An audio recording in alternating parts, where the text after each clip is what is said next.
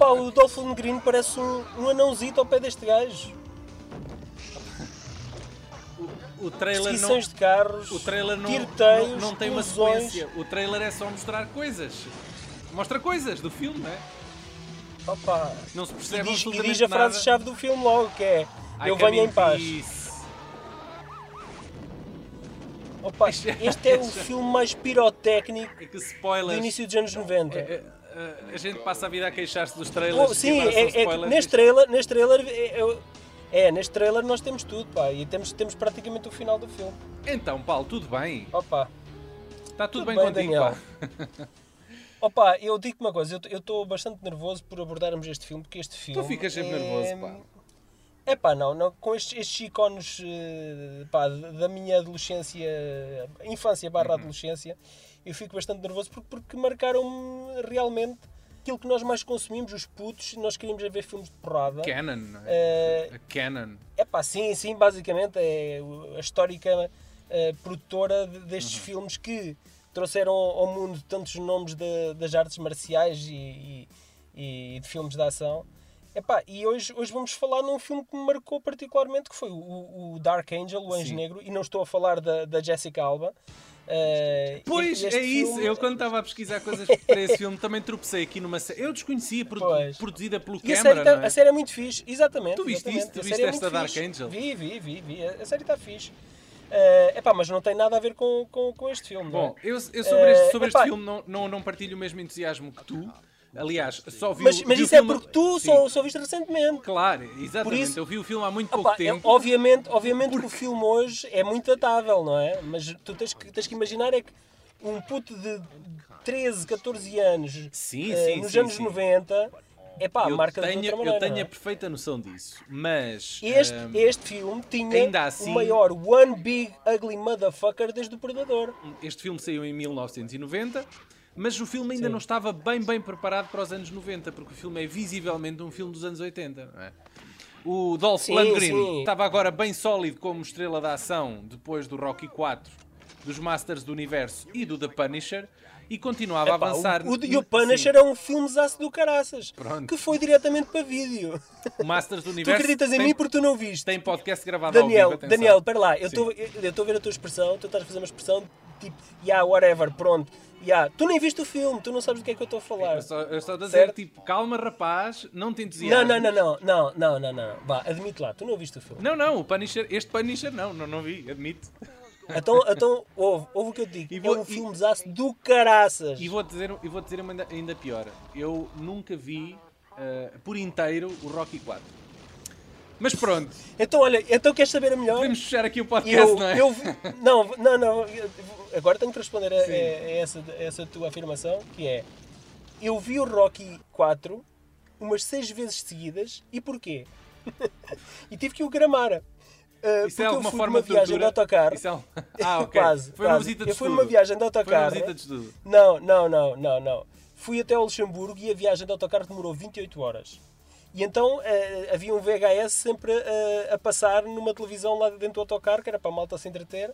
Opa, e era o Rocky 4, meu! Acabou por surtir um efeito em mim eh, quase de lavagem cerebral, no sentido em que epá, Passaste eu a passei os russos. A, ido- a- a- idolatrar a máquina humana que era o Dolph Lundgren. Opa, e depois foi para mim quase um choque quando eu, no Anjo Negro, o vejo a ser maltratado à séria pelo, por um gajo que ainda era maior que ele. Maior Pá, que ele. E, tam- e também, e também louro, não é?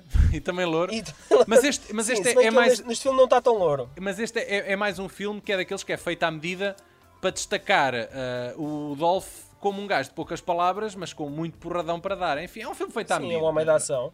Claro, o é Dark da Angel, ação, é? ou I Come in Peace, conforme o mercado em que adquirirem o filme, ah, é um buddy Sim. cop onde o Dolph é o palhaço rico e o Brian Ben Ben ah, é o palhaço pobre.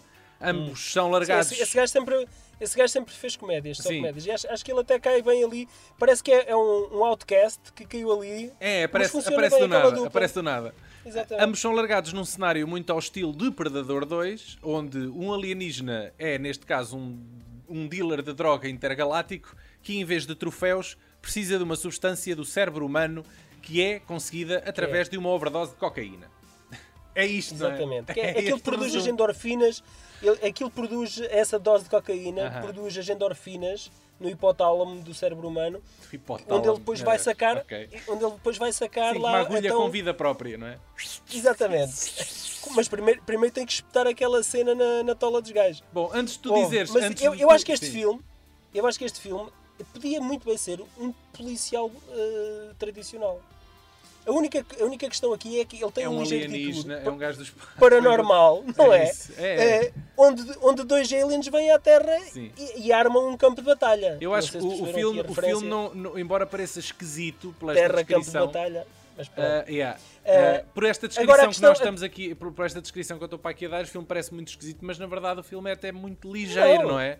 Não é, Opa, não é, não é uma obra aqui- terrível, vê-se bem pelo que é, mas não é particularmente memorável. Pronto, tem, tem ali uns É, pá, compactos olha, para mim é. Para mim é. E há gajos aí com 30 e 40 anos que acham o mesmo que eu, te garanto. Não tenho dúvida, Eh, estou a falar na minha perspectiva de quem viu o filme agora e está a reter algumas informações Tudo bem, epá. Então os aliens que vêm à Terra são dois aliens, não é? Um é um criminoso e outro é um polícia. É isso, é, é, o, é o alien bom e o é- alien mau. Por isso, é assim, é, é, o- e uma curiosidade é que o, o argumento foi co-escrito pelo David Coep, que hoje, é- hoje em dia é um, é um gajo, é um mainstreamer com, Sim, o muita, com muita fez- O credibilidade. gajo fez muitos, que escreveu muitos blockbusters no- nos anos 90, sim.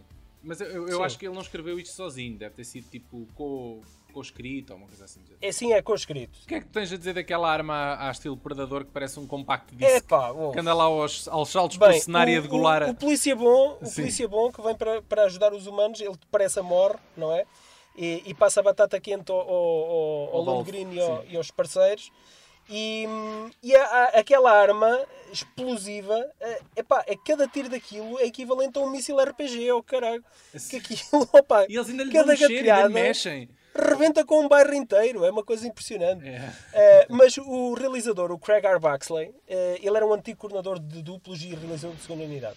Antes deste filme, ele, ele, ele já tinha feito a segunda unidade do Predador e, e arranjou alguma malta de atores do Predador para fazer o Man of Action, o Action Jackson.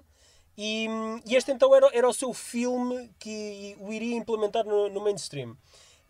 Um, e ele, eh, antes do John Woo se ter mudado para os Estados Unidos, ele era o gajo que mais coisas mandava pelos ares e mais pirotecnia utilizava.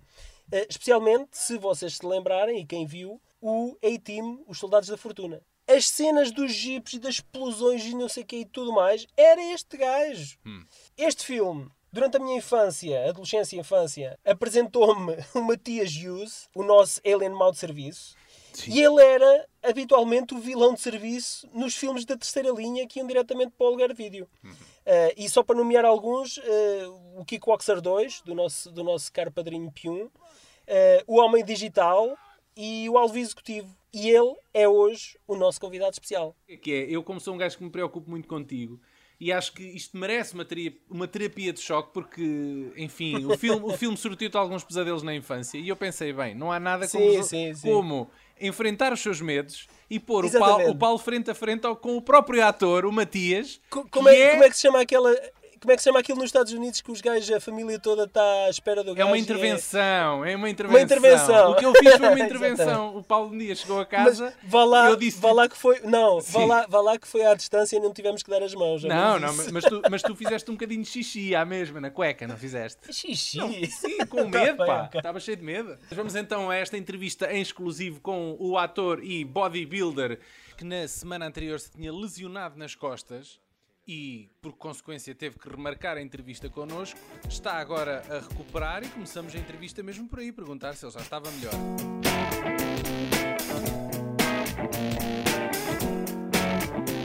I, I hope yes. you're feeling better from your back. Uh, Oh, everything is good. I um, how did you you, know, Mount, the mountain kicked your ass, Yeah, right? the mountain.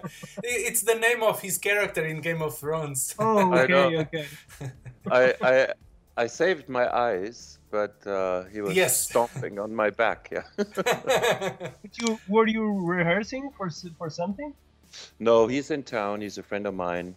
Uh, so we all work out at Gold's Gym in Venice, and um, uh, I had another friend there, Alexander Nevsky. He's uh, the Russian Arnold Schwarzenegger. Yeah, yeah, So yeah. it's him, yeah. So it's him, myself. So it's fun to work out three big guys in the gym. Uh, we pushed each other really hard. So uh, everyone is sore or injured afterwards because you know no one wants no one wants to give in. Everyone wants to be Yeah. the strongest. and, and you are you are a pretty big guy. Uh, uh, uh, but, Yeah. but I I I, th- I think he, he's a little bit younger than you.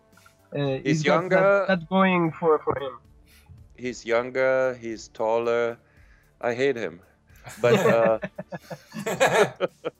But, no, but you you at an uh, at a young age you dedicated your life to sports. Uh, you became a, a, also a pentathlon athlete uh, in five right. disciplines.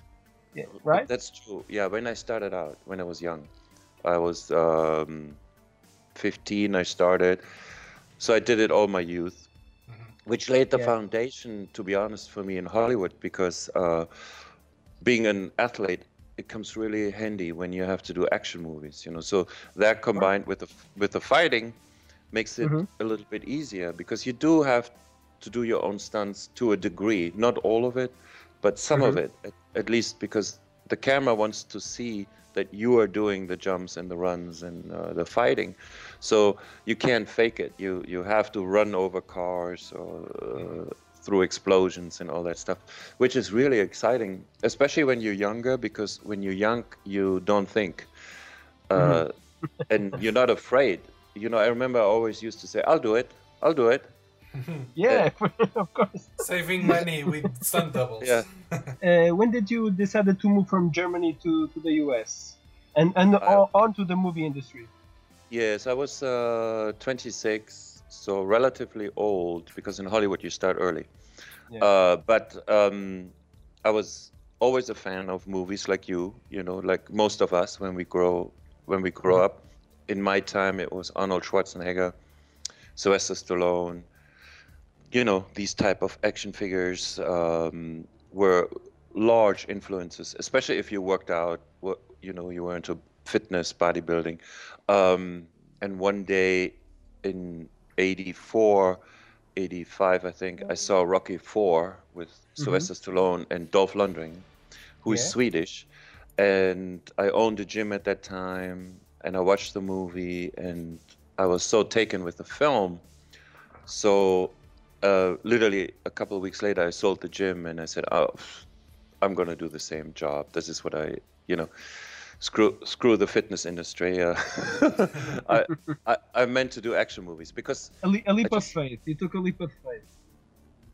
I, I just took a leap of faith. I I uh, didn't have much money because I couldn't sell the gym because uh, the gym I had an eight year contract with a bank and I just had opened it. It was my second gym, so I'll just believe it or not, I I just handed the key to a friend of mine and said it's yours, without any money God. exchanging.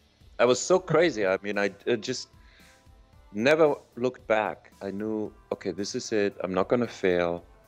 I don't care about money. All I need is a ticket. And I arrived here with no money, and I thought, oh, what, what was I thinking? Many guys, Um, many guys uh, did what you did. For example, Van Damme did, did also what you did, Same thing. and yeah. and he did many odd jobs before he he served tables, he, he cleaned Yes. rugs. Uh, It's did you have to do uh, any odd jobs also? yeah, yeah, because you're a foreigner. So, for one, you have no working permit, you have no uh, credentials, and you don't speak English. So, if you don't speak English, uh, like zero almost, that's how I was. I was like uh, almost a few sentences. That's not enough. You have no chance. So, you somehow have to survive till till that day comes where your English is getting much better. And um, so, but I, I was really, really lucky. I went to Gold's Gym in Venice and uh, I went to the manager who used to be a stuntman. And I said, Oh, I want to be in the film business. And he looked at me, Yeah, you and a hundred thousand other Yeah. people with, with muscles. But I keep you in mind. And he did call me a couple months later. By now, I was working at Gold's Gym. I was um, re racking the weights, meaning when the bodybuilders left the weights on the ground, I was putting them back in onto the rack for three dollars seventy five an hour. So that was my job. Uh, then he the manager suddenly called and said, "Oh, we got a phone call. Um, there's a film in Thailand, and it's with Jean-Claude Van Damme." And he walked off the set. Uh, he had a fight with the producer. The the movie is stranded. They need to replace him. We need an European. Uh, why don't you go up there to the producers and uh, introduce yourself? Audition. We call that an audition. So I went up there. I auditioned. I got the job, and um, barely could speak any English. But a couple days later, I was in Thailand on a plane, and uh, I replaced Jean Claude in a film called No Retreat, No Surrender Part Two. Okay. Okay. Yeah, yeah, it, it was unreal. I mean, but my acting, everything was so bad that uh, I, my first scene, I, I just, you know, I had to sit in a chair like this, which was facing the other way. I had to turn around and face the camera and talk to Cynthia Rothrock. Uh, but I, I couldn't turn the chair. Whatever I did, I, I turned it like th- always a 360. So I never got that right. And then I never knew my, I never knew my lines. And during your career, you you played mostly villains. Do you Yes. enjoy do you enjoy playing the bad guy? Yeah, I mean, it happened that way because, you know, uh, so you're German, you have a bit of an accent, or a lot of a big accent at that time, the longish hair, the blonde look. So, you are labeled as the as the bad guy. I fell into it, believe it or not, really quickly. I'm gonna And, uh, force uh, Paulo make a confession here. Uh, Yeah. He said me that he had nightmares uh, with you, maybe Oh. with a character. Which movie Yeah. was I think uh, I, Paulo? I think I think um, your your character, the, the alien from Dark Angel, Yeah, is one of was. your most iconic characters. yeah, I- I'm I- so I know that you are hear- human. hear that a lot. Yeah, I know I know that you are human, but when I, I was a kid, I was so Yeah. scared Oh my uh, god, I'm so that I had uh, I had nightmares uh, with you after seeing the movie. It, it was it, it's an amazing character. The what do you remember from from um, that character? Did you have to audition? Yes, yes, yes. It, it was a fantastic uh, way. This whole movie was just uh, a gift for me, you know. Um, there's a bit of a side story, which Yeah. is so crazy because when I first went to Gold's Gym, the manager said, "Ah, you should, uh, you should just approach Dolph Lundgren. He's doing the movie Master of the Universe, He-Man. Just say, oh, you come from Germany, you want to be an actor, you want to be in his movies, blah blah blah. Uh, and by the way, he's going to be at that restaurant tonight in Venice." if I be you, I would just go there. So I went there, uh, fresh off the boat, you know, um, Mhm. waited waited outside. It's a VIP restaurant, uh, typical Hollywood. You know, all the people outside trying to get in, trying to get a place, a table, doorman. You know, it's very uh, high profile. Next thing you know, I wait. You know, like an hour, and then suddenly a big limo arrives, and uh, Dolph gets out with the bodyguards, the cigars, and he needs you know, bodyguards. yeah, he was. You have to understand, it was right after Rocky Four, so he was like, yes, yes, The I, I I understand. And- but it's funny to, to see And a he big guy like the him. Russian. Oh, He yeah. played the Russian, and he, he was in the US. He, he definitely Yeah, yeah. needed bodyguards.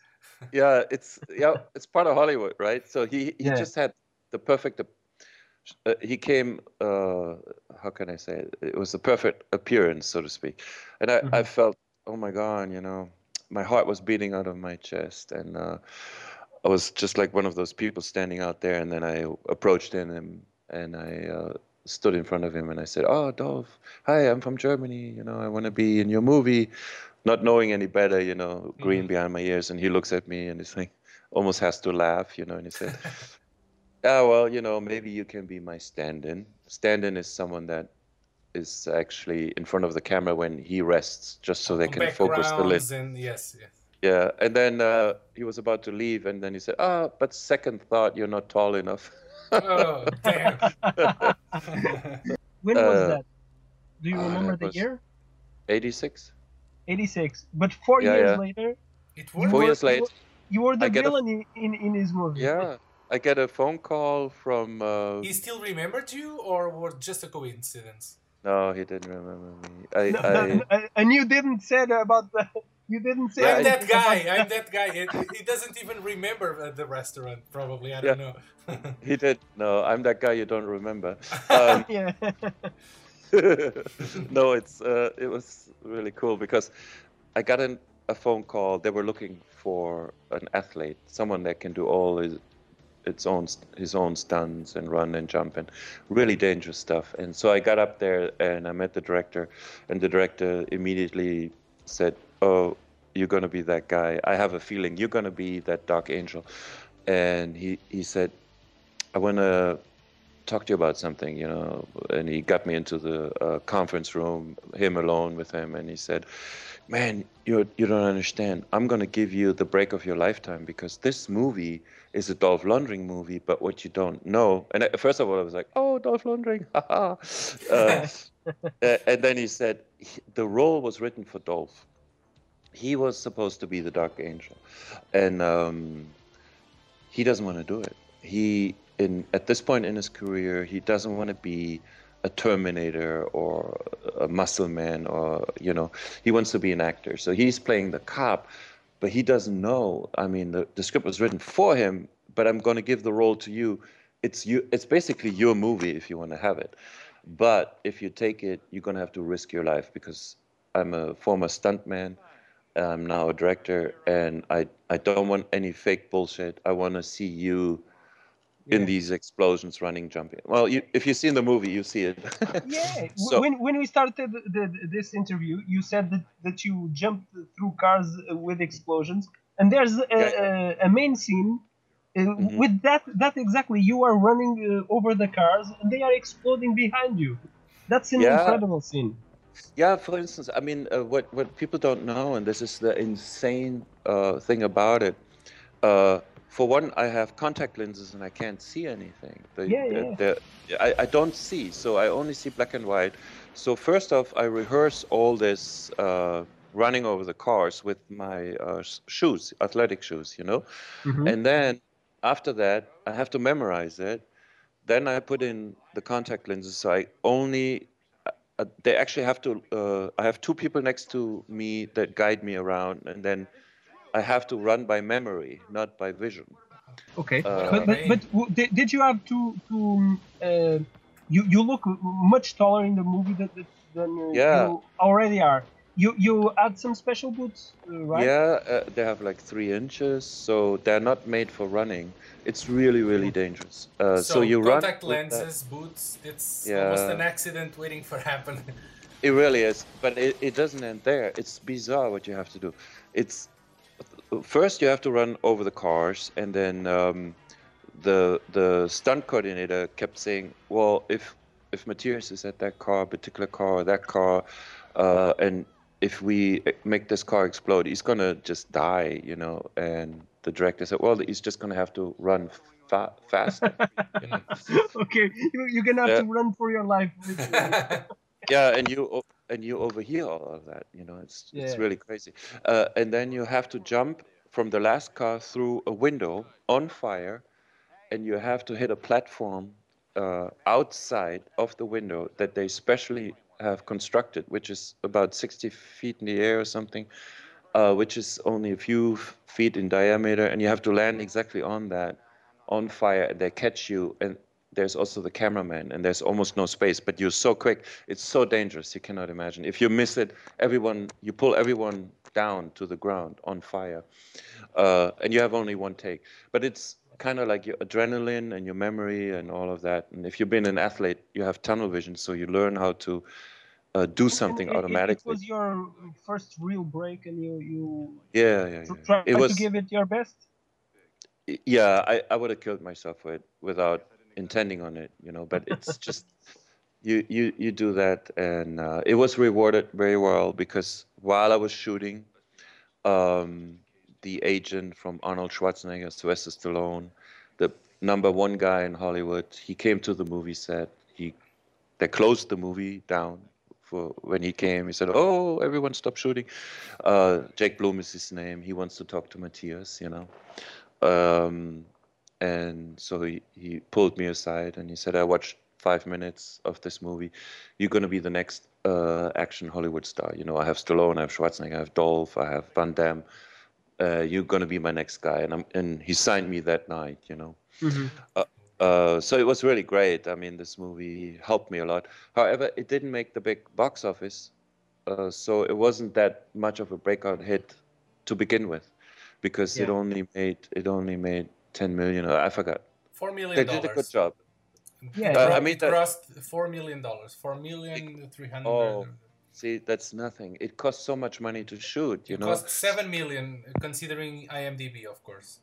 Yeah, and then you have to add the, the P&A. Publicity and Yeah, Yeah. yeah, yeah. So it's a it's a, it was a loss actually, Uh-huh. but um, Did, sometimes did you a lot. did did Yeah. you get hurt uh, during those scenes? Those scenes? No, no, no. You don't know. I was, you know, when you're so young, you're just like a cat. Yeah. The, the, film was shot mostly at night. Was that particularly hard? Uh, yeah, because you uh, everything is reversed. You know, you get used to it. You get used to it. I loved it. I loved every minute of it. I mean, uh, Matthias, just one last question. Uh, Mm-hmm. What was, uh, until now, what was your Mhm. favorite villain that you ever played? And why? oh, that's hands down Dark Angel. I mean, what a character. Uh, I knew that you were going to say that. yeah, yeah. I'm in love with this character. it's still tormenting Paulo. Yeah. it's so uh, you cannot imagine how this feels like you you you become this giant alien to begin with with this outfit right? And you got weapons that are unbelievable. They work. These weapons really work for real. So all day long it's explosions it's action it's danger it's smoke it's uh, car chases. So yeah i love it. I love it. Um, when i hang out with you guys i'm going to actually talk to someone about uh, recreating all of that, trying to get that uh, going again as a television series. You know, uh, the the film I don't. We tried many times to do part two. Dolph wants Yeah. to do it, wants to direct it, but we have a bit of a problem with the rights because the Okay. rights. Yeah, I thi- Paramount Pictures, I think. uh, no, uh, well, that would be better than what we thought. The last thing we heard was with Warner Brothers, and Warner Brothers will not give it away, you know. Uh, so we would. Yes, They, it's they're just sorry. not going to do it. They keep it forever, and they only do it if they think they want to do it. Or, Yes. or, or uh, if you have enough money to buy the rights. I I- I don't care. They will not sell it. Okay. It's not about money. it's yeah? they're going to keep it. Just because they Yeah. can. Yeah. Yeah. Okay, Matthias. Matthias, um, um, thank you very much for, for this Mhm. interview. Uh, you, Oh, are, you guys uh, are great. You are a very pleasant person to, to talk to. Oh, uh. I, be, because uh, of you playing bad guys, I thought that you would, would be a, a, a, a bit rougher. Uh, but no, you are you are you are a kind guy. Uh, thank it's you only very much. acting. Yeah. Yeah. It's about Good Yeah, acting, good course. acting. Do people approach you on the streets? but this this this, Yes, uh, this they do. oh yeah, and, they, and- they and recall the movies. Uh, they how- approach you or, or they run from you.